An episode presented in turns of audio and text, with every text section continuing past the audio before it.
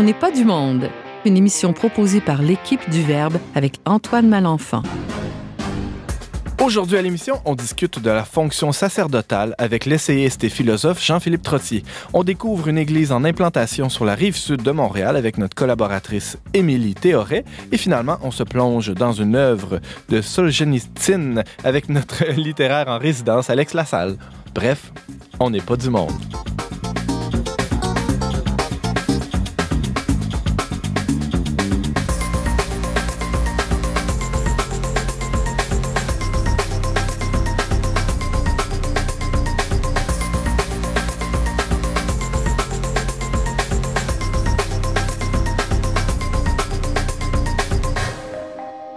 Bonjour à tous et bienvenue à votre magazine culturel catholique. Ici, votre animateur Antoine Malenfant, rédacteur en chef du magazine et de la revue Le Verbe, euh, qui a le bonheur de, de, de, vous accompagner durant la prochaine heure. Je suis euh, moi-même avec euh, quelques visages, quelques figures habituelles de l'émission On n'est pas du monde. D'abord, Alex Lassalle, bonjour. Bonjour Antoine. Comment vas-tu?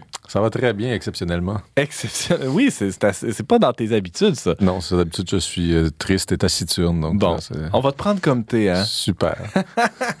et on reçoit aussi, euh, pour la deuxième fois, je crois, à l'émission, euh, Madame Émilie Théoret. Salut. Bonjour. Tu vas bien? Oui, ça va bien, merci. De quoi tu nous parles aujourd'hui? Aujourd'hui, je vous amène un exemple concret de proclamation de l'Évangile dans la grande région de Montréal. Ça se peut, ça? Oui, ça se peut. OK. On a aussi euh, le fou euh, du roi, ou euh, je sais pas si c'est un roi, là, en tout cas, mais... James? Ouais, c'est c'est un peu toi, le roi, en même temps. Oui, le roi, c'est moi. Est-ce que tu as euh, l'intention d'être mal commode aujourd'hui? J'essaie de plus en plus de, de mettre, mettre, ça en œuvre. La semaine passée, tu avais frappé un grand coup. On espère que tu vas te maintenir. Tu étais bien réchauffé? Oui, puis euh, pour commencer, je veux euh, saluer peut-être les grands-mamans, parce qu'on sait tous que nos grands-mamans nous écoutent avec beaucoup d'affection, donc on salue nos grands-mamans. Ça sortait de nulle part, ça, James. Tu m'as pris au dépourvu. Non, non, non, mais c'est parce que faut que je rappelle aux auditeurs qu'à chaque semaine, maintenant, j'ai décidé de saluer des gens qui nous écoutent. Oh, mais je pensais que tu allais nommer des gens comme Janine. On salue Janine, tiens. C'est le nom de ma grand-mère. Jean-Philippe Trottier, bonjour. Bonjour, Antoine. De quoi tu nous parles, toi, aujourd'hui? Je parle des attaques sur la fonction sacerdotale. Des attaques? Des attaques, c'est-à-dire que la, la, ligne de mire de l'opinion publique, médiatique, etc., c'est souvent le prêtre. Ah oui? Pourquoi? Et le, et le père. Pourquoi? Non, on, on Parce va voir que je vais en parler justement. Ah, je, vais, je vais garder ça secret. Très bien.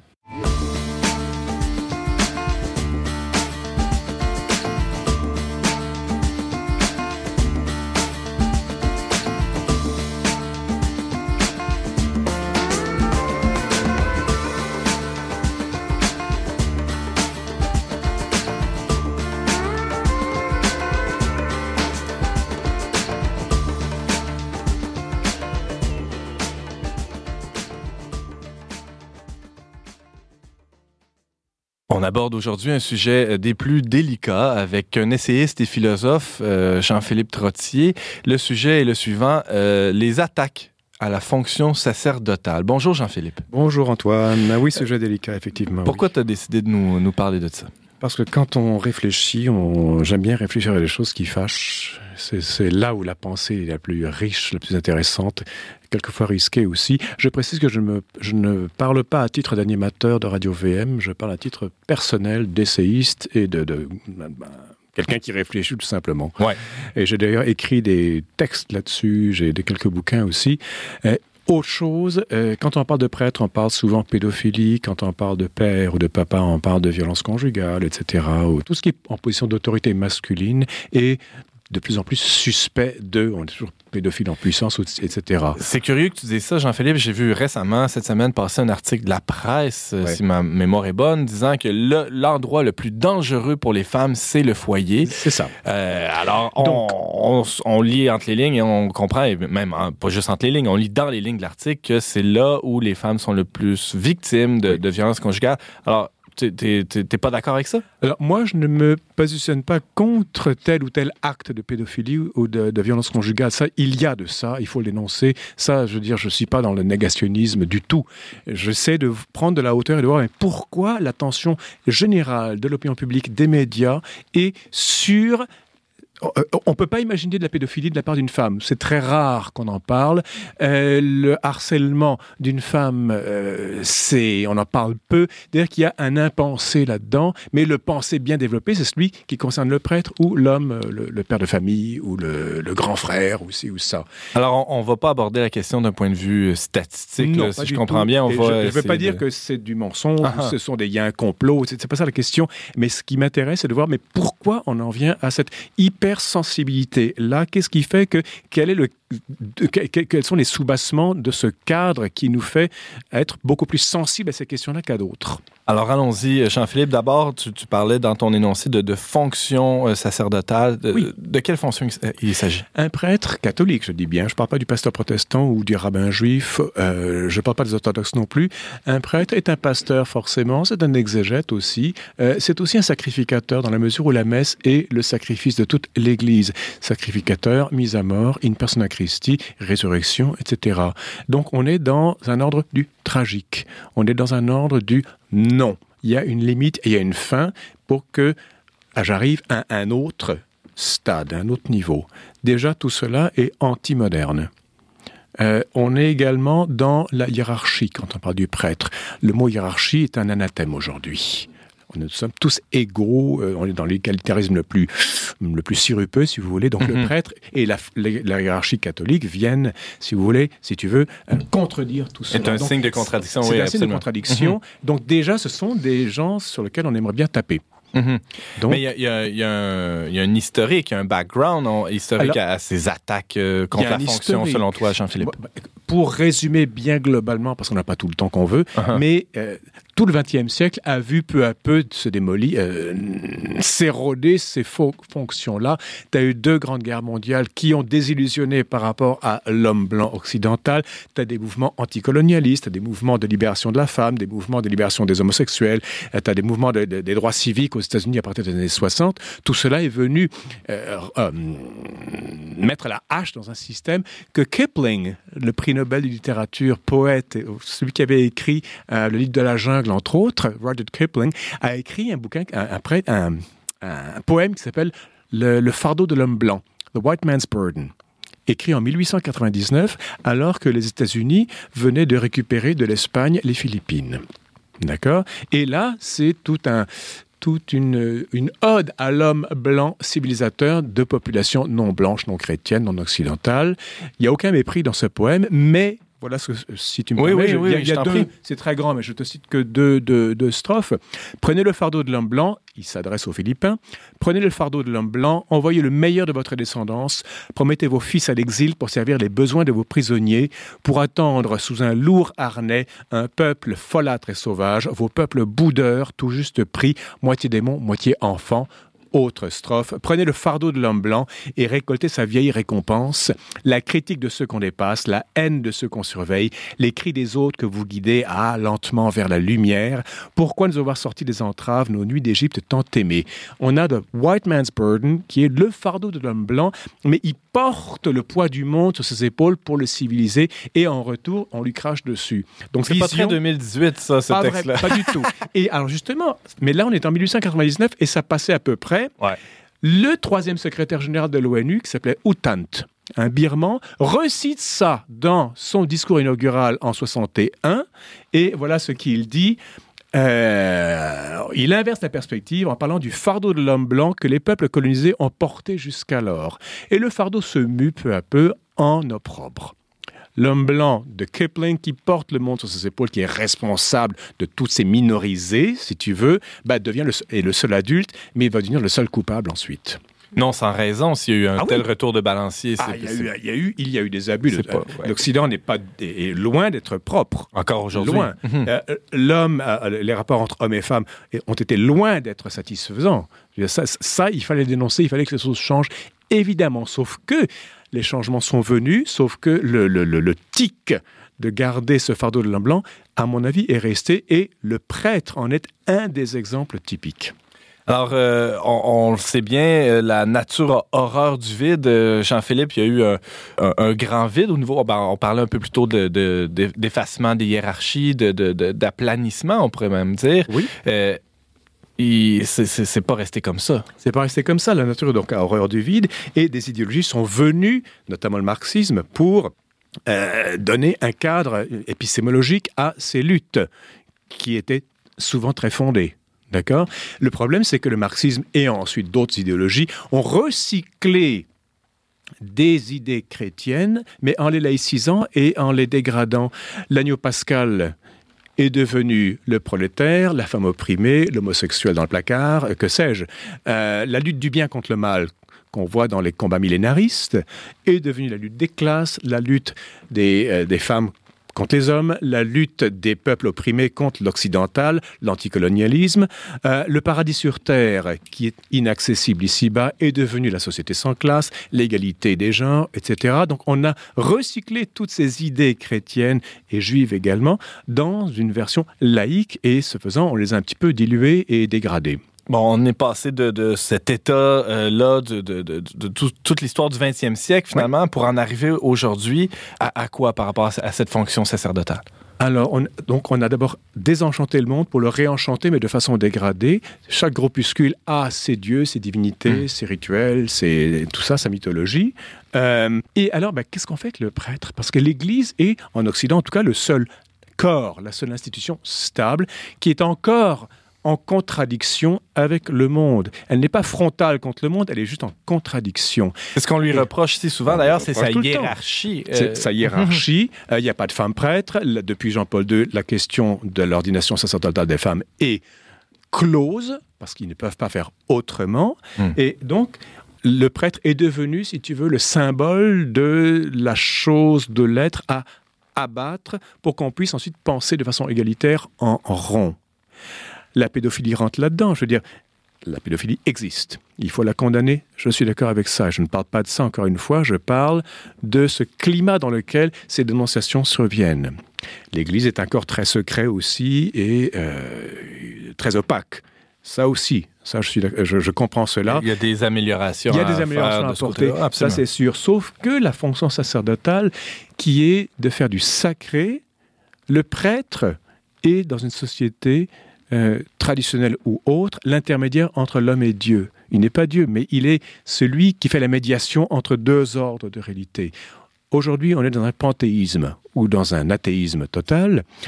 Un homme qui dit bah, Dieu, les sacrements passent par moi, je vous les administre, je te confesse, mais c'est euh, Dieu ou le Christ à travers moi. Moi, je ne suis qu'un serviteur passif là-dedans. Ce sont des notions indigestes pour notre époque. À la limite, on serait prêt à accepter, Jean-Philippe Trottier, que le prêtre soit un, soit un ami, soit un conseiller, Voilà. soit un, un maître, peut-être en poussant, mais euh, quoique, mais euh, certainement pas, un- justement, un- comme tu le dis, un médiateur ou un... un médiateur. Et Jésus non plus. Jésus Hmm. est un copain. Jésus mon ami, Jésus le miséricordieux, miséricorde non indexée sur Dieu, mais c'est l'humanisme, comme on dit aujourd'hui, intégral si, si tu veux. Euh, et le prêtre n'est pas là pour te dire ne fais pas ci, etc. Euh, le prêtre est là pour accompagner, pour avoir de la commisération, ce qui est très bien, c'est un pasteur. Et curieusement, les dénonciations de pédophilie, on n'entend jamais parler de ces histoires-là chez les rabbins ou chez les pasteurs protestants, mais presque exclusivement chez les sportifs, ça c'est sûr, mais dans la religion, chez les catholiques.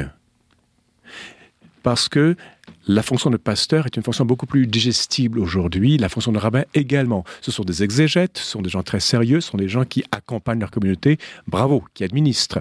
Le prêtre, lui, a autre chose, il est sacrificateur. En plus, ce qu'un rabbin n'est pas et ce qu'un pasteur n'est pas. L'idée de sacrifice, Qu'est-ce que c'est qu'est-ce que c'est qu'un sacrificateur, euh, Jean-Philippe Trottier? il fait du sacré. C'est aussi simple que ça. Euh, le mot hiérarchie et le mot sacerdoce ont la même formation étymologique. Sacer, dare, celui qui donne du sacré. Tahiera, le neutre pluriel de hieros, les choses sacrées.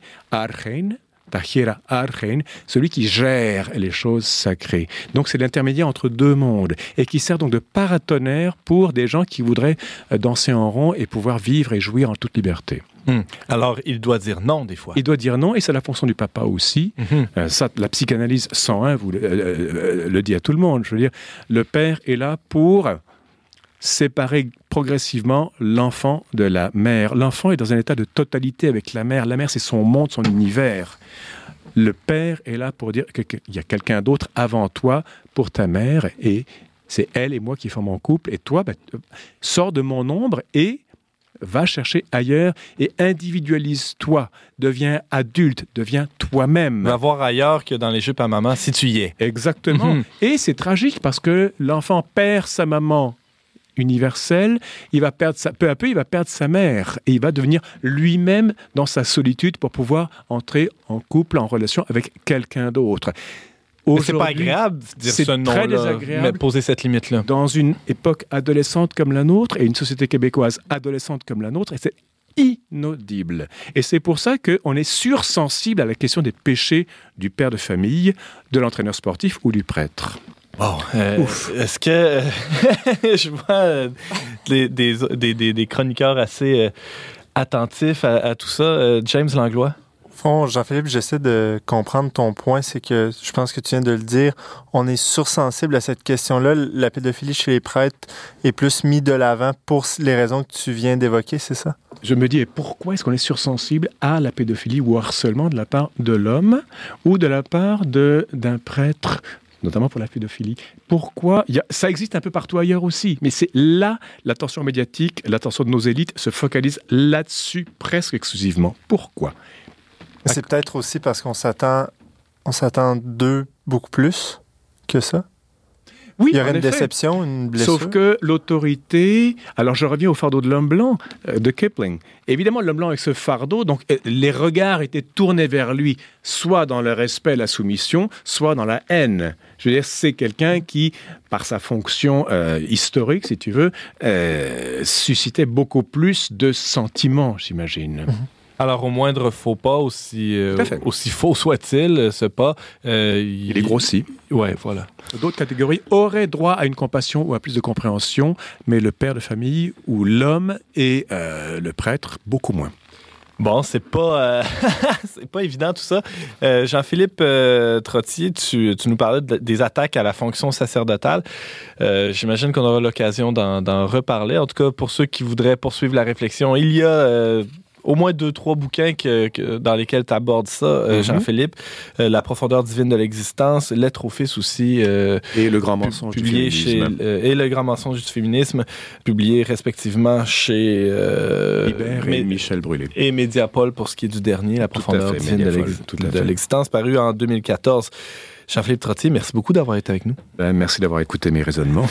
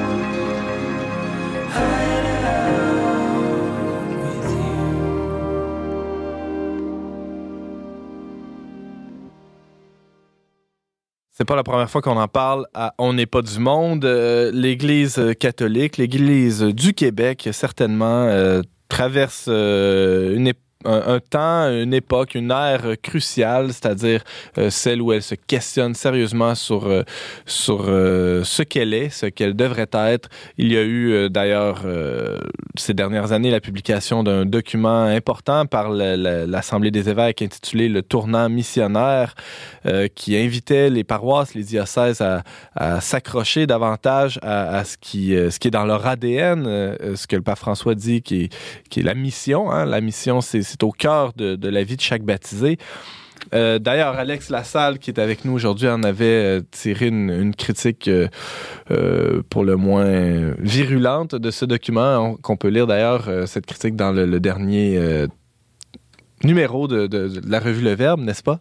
Oui, mais c'était une virulence tout à fait miséricordieuse ah. en, en, vue d'une croissance pour le bien. Ah, absolument, ah, je, voilà. je, suis bien d'accord. On invite les lecteurs à, à, à consulter d'ailleurs ce, ce, document sur la version PDF, le Mais euh, aujourd'hui, on parle justement, on s'est questionné, on s'est demandé comment ça se passe euh, chez nos amis euh, des, églises euh, qui ne sont pas catholiques, des églises chrétiennes évangéliques? Oui, oui. Euh, et euh, pour en discuter avec nous, Émilie Théoret, c'est la voix que vous venez d'entendre. Salut, Émilie. Bonjour. Alors, toi aussi, tu as été interpellée par ce texte d'Alex Lassalle, oui, non? Oui, oui, absolument. En fait, l'impulsion de la chronique vient euh, de deux textes d'Alex Lassalle.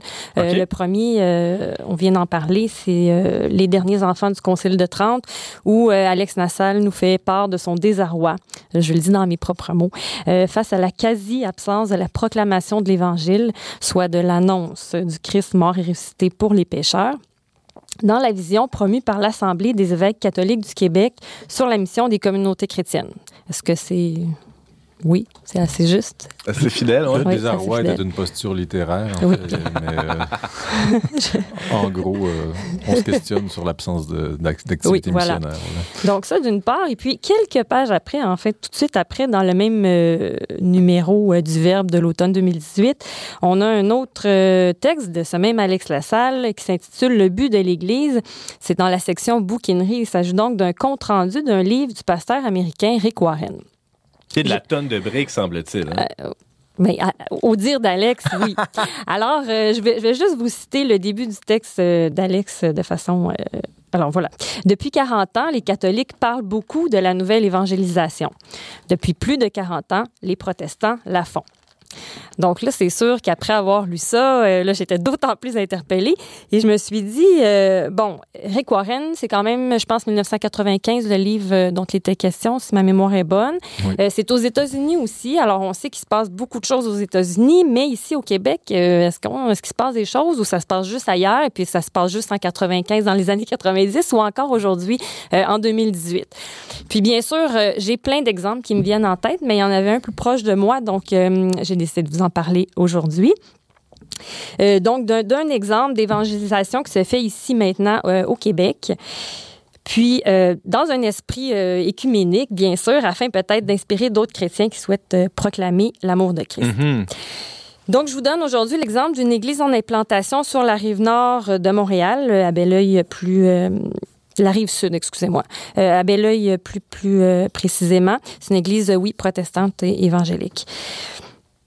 Donc, je propose de euh, définir la vision de l'évangélisation selon cette communauté, puis euh, vous parler aussi de la principale inspiration de ce modèle d'implantation et de présenter un peu comment ça se, fait de façon plus concrète.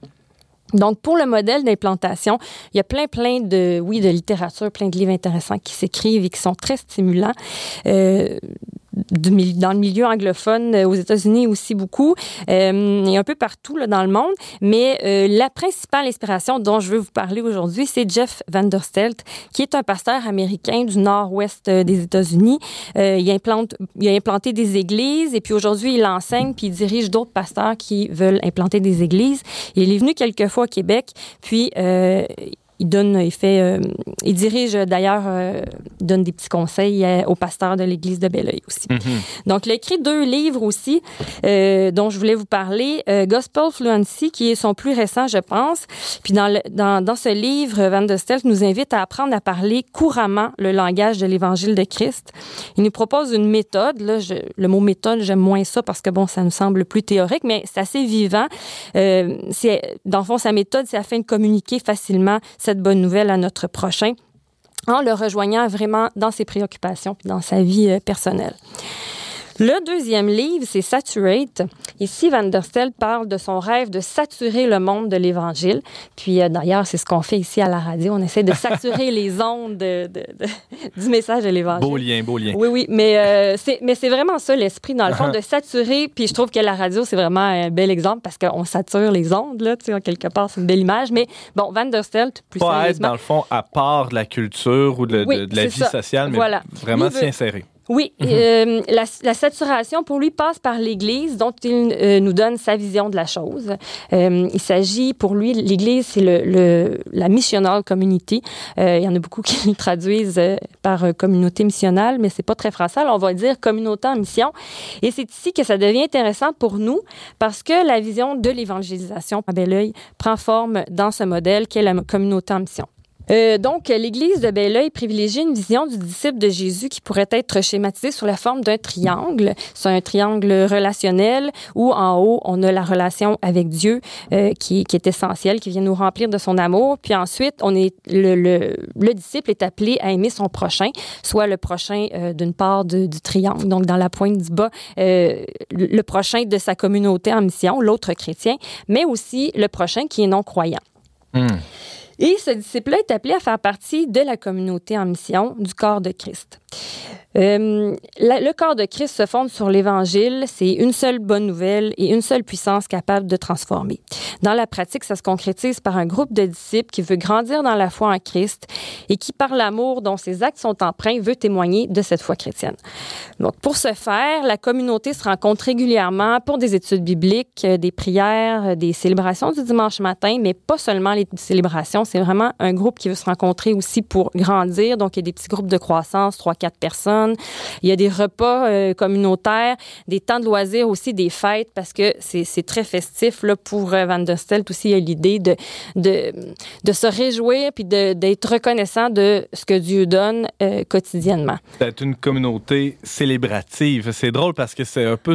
Il y avait, il y avait de ça dans les, réflexions des pères euh, conciliaires. hein. Dans les années 60, il y a eu Concile Vatican II. Et là, il y a plein d'évêques qui se disaient faut, faut que nos rassemblements soient des célébrations. Euh, ben, alors, je suis très heureux de voir que c'est comme ça que ça se passe euh, de, votre côté. Euh, il y a une autre chose qui me marquait aussi beaucoup dans ce que tu viens de dire, Émilie Théoret. Ça, fait écho un peu à ce que Mario Barr nous disait la semaine passée, ici même à, l'émission. Il racontait comment les, populations qu'il a visitées en Inde, des communautés chrétiennes là-bas, étaient évangélisées par euh, le fait de, de rencontrer des chrétiens qui s'aiment. Des gens Mm. qui vivent ensemble et Mm. qui s'aiment. Donc, on est à des années-lumière euh, de, de, de, de- de l'image qu'on a du chrétien du dimanche. hein. Tu dis que ça se passe pas juste lors du rassemblement Oui, du dimanche ça, dominical. Oui. Ça, ça- ça déborde bien largement de cela. Oui. Euh, ben, ça semble évident, mais je pense qu'on l'oublie, ça. Ça devient facile. L'idée, vraiment, c'est de décloisonner la vie du chrétien. C'est ça. C'est pas juste le dimanche matin ou l'heure du bénévolat mensuel ou une fois par semaine. Puis après ça, on referme le tiroir. Euh, il s'agit d'impliquer toute sa vie, sa famille aussi, son milieu de vie, parce que Christ donne l'exemple d'une vie euh, donnée tout entière. Donc, chez Van der Stelt, oui, la, la, la communauté est très forte, c'est serré, euh, puis on se voit, c'est ça, pas juste le dimanche matin, mais aussi pour partager des repas, avoir du plaisir, se connaître, euh, s'encourager, etc. Donc, concrètement, à Belleuil, euh, de la façon dont ça se passe, donc ça, ça, ça Pardon, j'en perds mes mots. Euh, en 2016, On sent l'excitation. Oui, Ouais, c'est ouais, ça. a débuté en 2016 euh, avec 16 personnes. C'est la première formation d'une communauté en mission. En 2017, euh, le groupe s'était multiplié, donc on s'est scindé en deux groupes. Euh, il y en a un qui s'occupait davantage d'œuvrer dans un quartier résidentiel, de participer à la vie de quartier, puis de, de faire aussi des, euh, d'organiser des fêtes de quartier. Par exemple, dans le temps de Noël, on fait une fête de quartier en offrant au voisinage des collations, du chocolat chaud, du vin chaud, des activités extérieures, un feu de camp, bref, une belle soirée.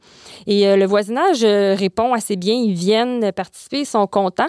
Puis euh, tout ça, c'est gratuit dans le sens que cette petite communauté-là, en mission, veut seulement ouvrir les portes de sa communauté, puis ouvrir cette communauté-là, en fait, euh, tente de cultiver l'amour de Christ, puis veut ouvrir cet amour-là au prochain, au voisin qui connaît pas Christ.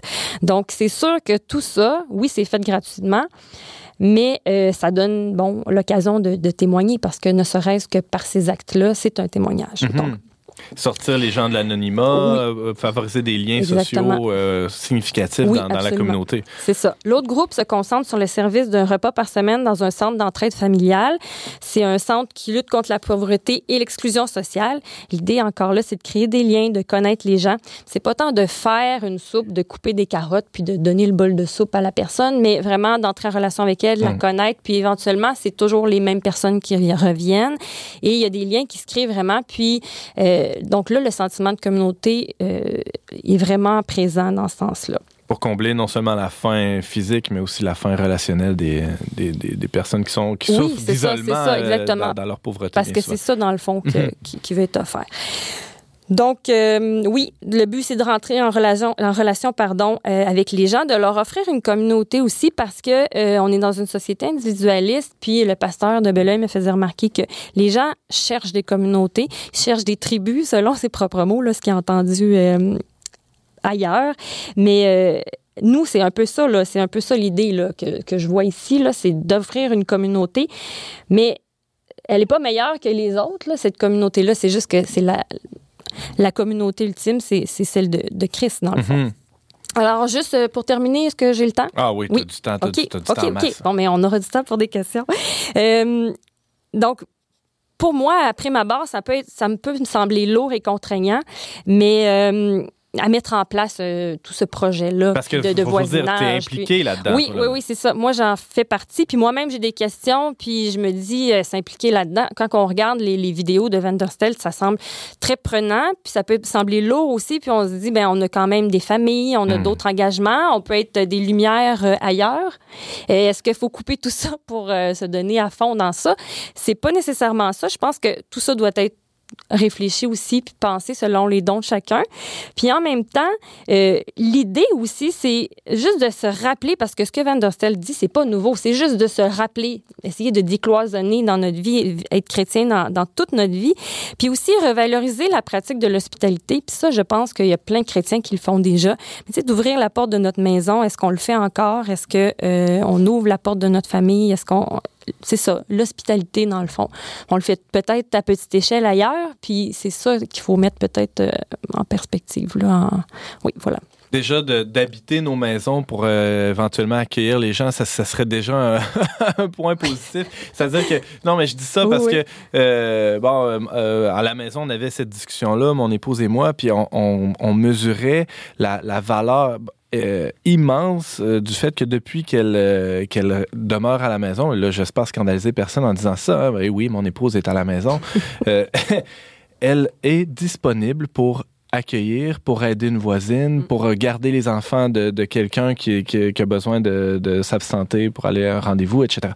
Donc, ça, ça, peut faire partie de la mission, ce- ce- ce- Oui. ce- cette domesticité-là, qui n'est qui est pas l'apanage de la femme seulement, là, qui, qui peut être euh, euh, partagée aussi par, euh, par le Oui. père, on l'espère en tout cas, mais d'avoir une... Et ça, me fait penser aussi, Émilie Théoret, à ce que vivait l'Église primitive, les premiers chrétiens, comment se, Oui. se passait leur vie communautaire. C'était une Église domestique aussi. Oui, j'ai l'impression que oui. Mais euh, autre chose, c'est ça, c'est ça qui me, ça, ça me fait réfléchir en fait là. euh, tu dis que ta femme, bon, oui, elle est plus, euh, elle peut plus pratiquer l'hospitalité, puis en même temps, des fois pour une maman justement qui a beaucoup d'enfants, ça peut en même temps paraître lourd, Mhm. mais la communauté ici est là pour ça, Ouais. c'est pour soutenir. Quand tu as envie de, re- de recevoir le 24 décembre des gens que tu connais pas mais qui ont besoin de manger ou de rentrer en contact avec d'autres personnes, ben la communauté est là pour venir te soutenir là-dedans aussi. Donc on n'a pas à le faire seul. Ça, je trouve ça euh, intéressant. C'est ça comme chrétien, on s'isole souvent aussi dans cette société individualiste là. Mais alors ici, on est invité à faire partie d'une communauté, puis ensemble, on invite les gens ensemble, on s'aide à, à aider.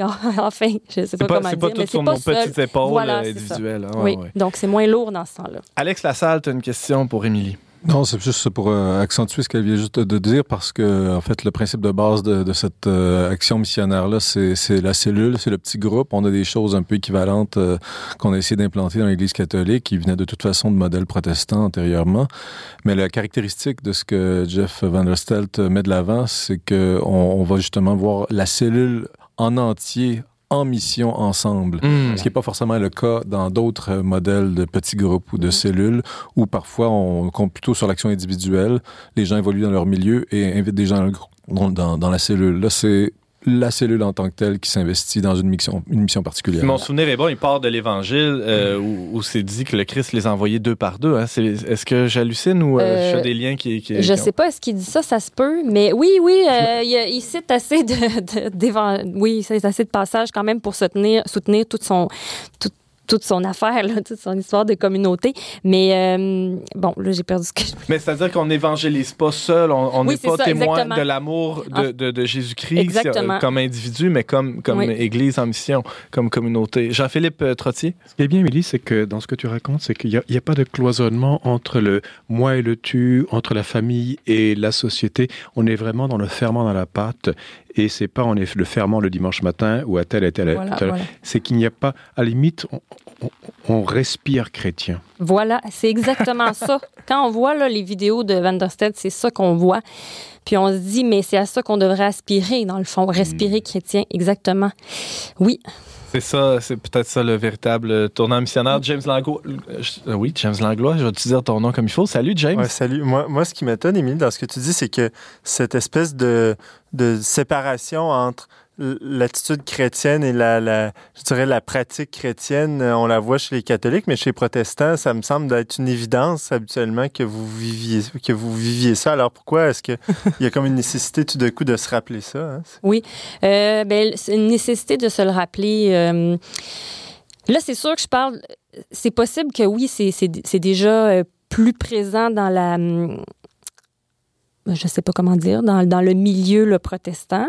Euh, mais là, ici, on parle quand même d'un projet d'implantation qui veut vraiment s'axer de cette façon-là. C'est-à-dire qu'avant d'acheter un bâtiment, avant de construire une église qui aille en pignon sur rue, avant de même d'organiser des célébrations du dimanche matin, ça je l'ai pas dit, mais là c'est seulement une fois par mois. Les, les, euh, les fidèles sont invités à continuer d'aller à leur église, leur ancienne église, je peux dire, qui est l'église mère, l'église qui implante. Euh, donc, de cette façon-là, euh, toutes les ressources ne sont pas monopolisées euh, le dimanche matin, mais vraiment, on, on, on veut que vraiment s'implanter dans notre, dans notre communauté. Euh, c'est ça, comme on parlait, le vivre, le vivre. euh, C'est partir avec les bonnes bases, autrement dit. oui, c'est ça, c'est ça. Plutôt que de dire, euh, bon, ben, on ouvre une église, puis là, tout va là, puis c'est là que ça se passe. Après ça, on ferme, puis c'est terminé quand même. euh.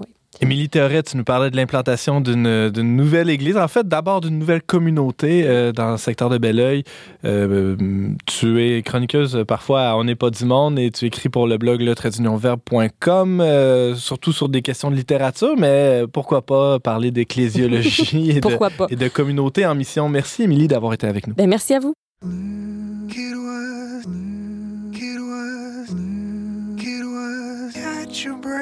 Your breath,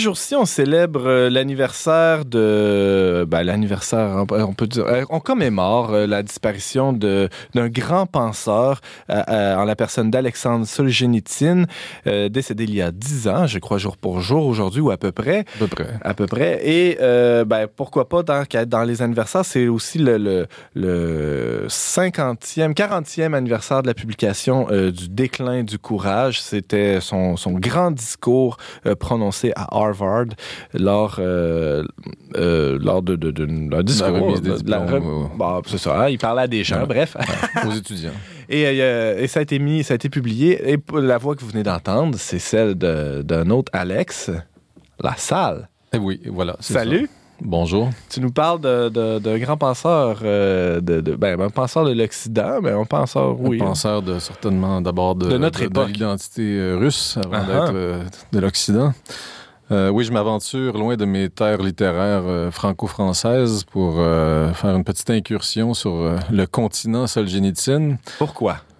Parce que j'en ai grandement envie depuis très longtemps, mais c'est- un massif, c'est impressionnant l'œuvre de Solzhenitsyn et euh, en fait je n'ai que mis le pied sur la plage pour ainsi dire. Alors ce que je vais vous faire, euh, c'est un tour euh, guidé d'un mètre carré de la plage qui euh, borde euh, le continent Solzhenitsyn. Merci, En merci beaucoup. l'occurrence, ce sera donc le- une petite euh, réflexion à partir des de citations sur euh, tirées du déclin du courage de Solzhenitsyn. Mais avant d'aller là, je pense qu'on peut se poser la question de, du parcours de Solzhenitsyn, n'est-ce pas? N'est-ce pas? On peut euh, faire un petit survol biographique C'est un homme d'un siècle, il faut le rappeler. Voilà, il a vécu 90 ans, il est né en 1918. Euh, il a fait des études un peu avant la Deuxième Guerre mondiale en sciences, en littérature. Il a été en- en- mobilisé comme soldat euh, pour la Deuxième Guerre mondiale. Promu euh, lieutenant, il s'est démarqué par ses actes de bravoure. Cependant, durant son, euh, service militaire, euh, il a eu une correspondance dans laquelle il critiquait Staline et c'est ce qui lui a valu de faire huit ans de goulag euh, à partir de 1945 jusqu'en 1953. À partir donc de cette date, 1953, euh, on voit, bon, c'est la mort de Staline, c'est le processus de déstalinisation de l'Union soviétique qui est enclenché. Il y a une période d'embellie qui commence et c'est dans ce- cette période-là qu'il va pouvoir marquer l'histoire littéraire russe en publiant une journée de, de Ivan, comment il s'appelle? Ivan Denisovitch. Donc, c'est finalement une journée dans la vie d'un bagnard, d'un- prisonnier du goulag. Ça va marquer euh, l'imaginaire russe parce que c'est donc c'est des choses qui étaient inavouables, évidemment, dans, le climat politique de l'époque. Euh, Khrouchtchev euh, avait permis la publication de ce livre dans, dans, la foulée de ce processus de déstalinisation. Et c'est ce qui va faire euh, donc, euh, de Solzhenitsyn le grand écrivain euh, à partir de ce moment-là qu'il est devenu. Alors, ça prenait euh, d'abord quelqu'un qui avait vécu le goulag, quelqu'un qui avait, qui savait euh, manier la plume et qui avait le courage de le faire. Donc, on avait ces trois conditions-là réunies en la personne d'Alexandre Solzhenitsyn. Effectivement, et déjà, donc, Solzhenitsyn prend la figure euh, du prophète ici. Et euh, ce qui est particulier, c'est que donc ce, ce, ce- ce- ce roman, cette œuvre d'imagination, qui est évidemment une dimension autobiographique, euh, va attirer à Solzhenitsyn des centaines de témoignages. Les gens vont lui envoyer leurs témoignages, et c'est à partir de ces, ces témoignages, à partir en fait, de 227 témoignages, qu'il va commencer à composer l'autre grande œuvre qui a marqué euh, sa production, c'est-à-dire L'archipel du Goulag, ouvrage qui va paraître en 1973 à Paris, suite à des euh, circonstances assez rocambolesques. Le KGB était à la recherche du manuscrit. Ils ont réussi à mettre la main sur le manuscrit parce que le type écrivait dans la clandestinité. Il devait cacher, ca- cacher ses œuvres, disséminer ses chapitres ici et là, un peu partout. Malheureusement, une des femmes qui s'occupait d'une de, ses copies a été euh, capturée par le KGB, interrogée. Elle s'est suicidée. Ça a provoqué Solzhenitsyn, euh, ça lui a forcé finalement à, publier son livre parce que bon, le KGB en avait de toute façon une copie. Donc ça a été fait en 1973 et euh, peu de temps après, il a été expulsé de l'Union soviétique, euh, a perdu la, nationalité euh, russe. Bon, il a fait deux ans à, Zurich avant de se retrouver au Vermont, où il a passé 18 ans pour écrire finalement le troisième grand massif de, de son œuvre, qui est La Roue Rouge, qui est une fresque gigantissime euh, racontant la révolution russe. euh, sur 6000 pages. Donc, c'est un projet littéraire absolument inédit dans, dans- dans l'histoire. Et peu de temps après la fin de ce, cette, euh, ce Nous, on ce fait cycle 6000 d'écriture- mots puis on se trouve bon. Ouais, on est fatigué, on a déreinté, etc. Euh, lui, c'est 6000 pages. Bon. Donc, euh, et voilà. 94, il retourne en Russie après la chute de l'URSS et il décède. Il meurt en 2008, euh, couvert de gloire. Euh, sous, le, sous la Russie de Poutine. Donc voilà. Mhm. C'est un parcours euh, assez phénoménal, donc de, de prophète, de titan de la littérature et de la politique. Il a ébranlé, euh, comme Jean-Paul II à sa façon, il a ébranlé l'Union soviétique. Et euh, cependant, il ne s'est pas contenté d'ébranler l'Union soviétique. Il a ébranlé à peu près tout, euh, tout ce qui bougeait autour de lui, dont l'Occident. Et c'est de ce dont parle le déclin du courage. Alors, le déclin du courage, Alex Lassalle, c'est bon, son grand discours prononcé à l'université d'Harvard. Qu'est-ce que ça contient? Ça contient une, myriade de choses. Ça contient en fait essentiellement, là, comme je disais, une critique des dérives euh, occidentales en termes de, culture. La première chose qui pointe du doigt, c'est le matérialisme vulgaire de la culture occidentale, ce consumérisme euh, avachissant qui euh, nous fait perdre finalement le sens du devoir, le sens de l'engagement patriotique, le sens de la lutte pour le bien commun. D'où euh, son titre, donc le, déclin du courage. On n'a plus le courage de, se sacrifier pour le bien commun. On se contente de courir après l'un ou l'autre pla- plaisir. Donc ça, c'est la, première. euh, les premières pages du discours sont consacrées à ça. L'autre aspect qu'il souligne, qui est intéressant, c'est ce qu'il appelle le juridisme sans âme. Donc une société fondée donc sur le droit, sur le droit, mais il trouve que le droit a quelque chose de de froid. Puis là, je vais me permettre de vous faire une première, euh, une première citation. Euh, et on voit les dérives, les conséquences finalement de, de, de, ce droit. Si je peux me, retrouver dans mes pages, je pense que ça. En conformité avec euh, ses objectifs, donc la recherche du bonheur, du bien-être, du confort matériel, la société occidentale a choisi la forme d'existence qui était pour elle la plus commode et que je qualifierais de juridique. Les limites fort larges des droits et du bon droit de chaque homme sont définies par un système de loi. Tout conflit reçoit une solution juridique. Et c'est là la sanction suprême. Si un homme se trouve juridiquement dans son droit, on ne saurait lui demander plus. Allez donc lui dire, après cela, qu'il n'a pas entièrement raison. Allez lui conseiller de limiter lui-même ses exigences et de renoncer à ce qui lui revient de droit. Allez lui demander de consentir un sacrifice ou de courir un risque gratuit. Vous aurez l'air complètement idiot. L'auto-limitation librement consentie est une chose qu'on ne voit presque plus jamais. Donc ça, c'est une, euh, une des dérives qu'il remarque. Le droit, revendication de ses droits, nombrilisme euh, consécutif et donc oubli de cette espèce euh, euh, rarissime de- d'acte humain qui s'appelle le sacrifice. Donc, Eh ben, tu parles de, de, de droit et de sacrifice. Je peux pas m'empêcher de faire un parallèle. Ben, c'est une émission catho ici, après tout. Hein? allez- allez- allez-y. avec, avec notre, euh, ma vie spirituelle, notre vie spirituelle, c'est-à-dire que c'est si facile de se de se- s'installer confortablement dans une vision juridique de, de la foi, de, Mhm. de, la, de la vie spirituelle, c'est-à-dire je fais je fais ce qui est correct, je dépasse pas ni à gauche ni à droite, je, fais ce que Dieu demande et pas plus, mais en oubliant le, sacrifice, c'est-à-dire prendre le risque d'aimer. euh, et, ça, ben, c'est bien plus compliqué que de respecter la loi. C'est d'ailleurs pour ça que le Christ est venu, parce que ben, ni, avant ni après lui, on est, on est capable d'accomplir complètement la loi, c'est-à-dire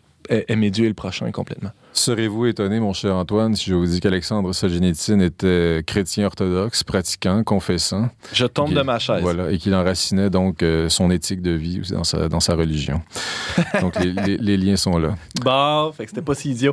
James Langlois? Oui, parce que Alex, si je ne m'abuse, je crois qu'Alexandre Solzhenitsyn, dans ce discours-là, finalement, en appelle à la transcendance au bout du compte, non? Oui, c'est euh, c'est là où on s'en va. Euh, si vous voulez, avant par contre d'aller toucher euh, au nœud du problème, j'aimerais axer notre attention sur un, autre aspect de la critique de Solzhenitsyn. Il parle des droits, des revendications, des libertés. Il parle du juridisme, donc, et le juridisme finalement a pour conséquence d'évacuer la question morale. Si c'est légal, c'est bien. On se pose Ah. pas la question si c'est moral. Et il regarde l'effet, disons, de cette philosophie euh, sur le, le monde de, de la presse, de la liberté d'expression. Et c'est là, je trouve, qu'on trouve les, les- les ré- les réflexions les plus jouissives euh, de Solzhenitsyn dans ce texte. Je m'en permets encore, je me permets donc quelques, quelques citations. On rappelle, c'est Le déclin du courage d'Alexandre Solzhenitsyn, publié en 78. En fait, c'est un discours prononcé en 78. Voilà, ça a c'est déjà ça. un certain publié- âge. ouais, publié, puis euh, et ça résonne très fortement aujourd'hui. Ouais, Vas-y. La presse. J'emploie le mot presse pour euh, désigner tous les masses médias. Donc, la presse jouit naturellement, elle aussi, de la liberté la plus grande. Mais comment en use-t-elle? Nous le savons déjà, en se gardant bien de transgresser les cadres juridiques mais sans aucune vraie responsabilité morale si elle dénature les faits et déforme les proportions. Le journaliste et son journal sont-ils vraiment responsables devant leurs lecteurs ou devant l'histoire? La nécessité de donner avec assurance une information immédiate force à combler les blancs avec des conjectures, à se faire l'écho de rumeurs et de suppositions qui ne seront jamais démenties par la suite et resteront déposées dans la mémoire des masses. Chaque jour, que de jugements hâtifs, téméraires, présomptueux et fallacieux qui embrument le cerveau des auditeurs et s'y fixent. La presse a le pouvoir de contrefaire l'opinion publique et aussi celui de la pervertir. La voici qui couronne les terroristes des lauriers d'Hérostrate. Il y avait beaucoup de terroristes euh, à l'époque, dans les années 70, entre, entre des terroristes d'extrême gauche, pour lesquels on avait de la complaisance. La voici qui dévoile jusqu'au secret défensif de son pays. La voici qui vole impudemment la vie privée des célébrités au cri de Tout le monde a le droit de tout savoir. Et là, voici la réflexion qu'il fait sur, cette, euh, sur ce slogan. Il dit slogan mensonger pour un siècle de mensonges. Car bien au-dessus de ce droit, il y en a un autre, perdu aujourd'hui. Le droit qu'a l'homme de ne pas savoir, de ne pas encombrer son âme créée par Dieu avec des ragots, des bavardages, des futilités. Les gens qui travaillent vraiment et dont la vie est bien remplie n'ont aucun besoin de ce flot pléthorique d'informations abrutissantes. Et là, on était 15 ans av- avant l'effet CNN, avant l'information continue, avant, Avant et- Internet, avant Internet. Et là, on est, avant, ça. avant Facebook, Incroyable. etc., etc. Je sens que Jean-Philippe Trottier, euh, sa, sa- sa langue lui démange. Bonjour, Jean-Philippe. Bonjour Antoine, bonjour Alex, évidemment. Euh, Bonjour. Avec ça, j'arrête mon travail à Radio VM. Mais voyons donc, Jean-Philippe, faut pas prendre personnel. Moi, non, non, non, moi, mais tout, toute la radio, tous les animateurs. Question d'actualité, hein, ça s'appelle ton, ton émission. Ouais, bon, c'est- écoute, je vais me pendre. Mais je suis tout à fait d'accord avec ça. Ça dépend, Jean-Philippe, si tu te considères comme un abrutissant. Non, Voilà, non, non, je parle pas que de moi, je parle de la- du travail que je fais, c'est pas ça. Euh, Solzhenitsyn, c'est le Dostoevsky moderne. hein. Ouais, En ouais. plus, on, on- on fait souvent le cas. Et les deux ont en commun d'avoir fait du goulag. hein. On ne Hmm. disait pas goulag à l'époque, parce que Dostoevsky avait été condamné à mort, mais la peine de fusillade n'a pas été commuée en détention pendant très longtemps. Les deux ont en commun d'être orthodoxes aussi. Ah aussi, oui. Ouais, ce sont des Russes. Ils ont des, c'est même des théologiens, je dirais. À ta défense, Jean-Philippe, ton, ton émission n'est pas en- en- en- dans l'urgence de l'information euh, à, à tout prix et à, à Non, toute vitesse. Mais je vois une urgence du côté d'Alex. Vas-y, Alex, c'est parce que c'est c'est le sujet. Il reste deux minutes. Deux minutes, c'est dommage. Une. Sur la presse encore, pour, pour terminer sur cette superficialité de la presse. La presse est le lieu privilégié où se manifeste cette hâte et cette superficialité qui sont la maladie mentale du 20e siècle. Aller au cœur des problèmes lui est contre-indiqué. Cela n'est pas dans sa nature. Elle ne retient que les formules à sensation. Les deux autres critiques qu'il euh, adresse à la presse, c'est son conformisme. Il remarque, lui, le type qui vient d'une dictature où l'information est contrôlée, à quel point il y a une uniformité dans l'information. La liberté sans frein, c'est pour la presse elle-même, ce n'est pas pour les lecteurs. Une opinion ne sera présentée avec un peu de relief et de résonance que si elle n'est pas trop en contradiction avec les idées propres du journal et avec cette tendance générale de la presse, par exemple le progressisme. Dernier élément très rapidement sur l'ostracisme. L'Occident qui ne possède pas de censure opère pourtant une sélection pointilleuse en séparant les idées à la mode de celles qui ne le sont pas. Et bien que ces dernières ne tombent pas sous le coup, ne tombent sous le coup d'aucune interdiction, elles ne peuvent s'exprimer vraiment ni dans la presse périodique, ni dans le livre, ni par l'enseignement universitaire. L'esprit de vos chercheurs est bien libre juridiquement, mais il est investi de tous côtés par la mode.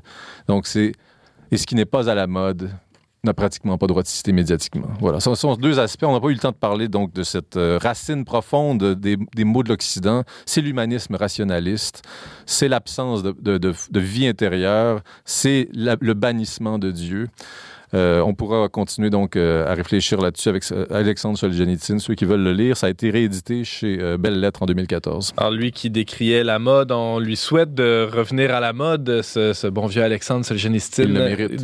Merci Alex Lassalle de nous l'avoir présenté, de nous avoir envie de le lire, de le découvrir, de le redécouvrir. Alex, tu nous parlais du déclin du courage, ce discours fleuve prononcé à Harvard en juin 78 par ce grand penseur russe. On peut te lire dans Le Verbe sur le trait d'unionverbe.com aussi et t'entendre régulièrement. On n'est pas du monde. Salut Alex. À la revoyure.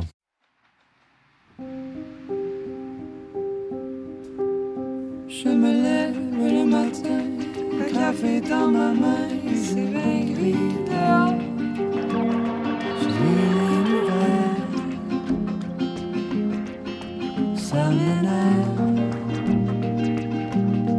Toujours la fin mon lit, pas besoin des faux sourires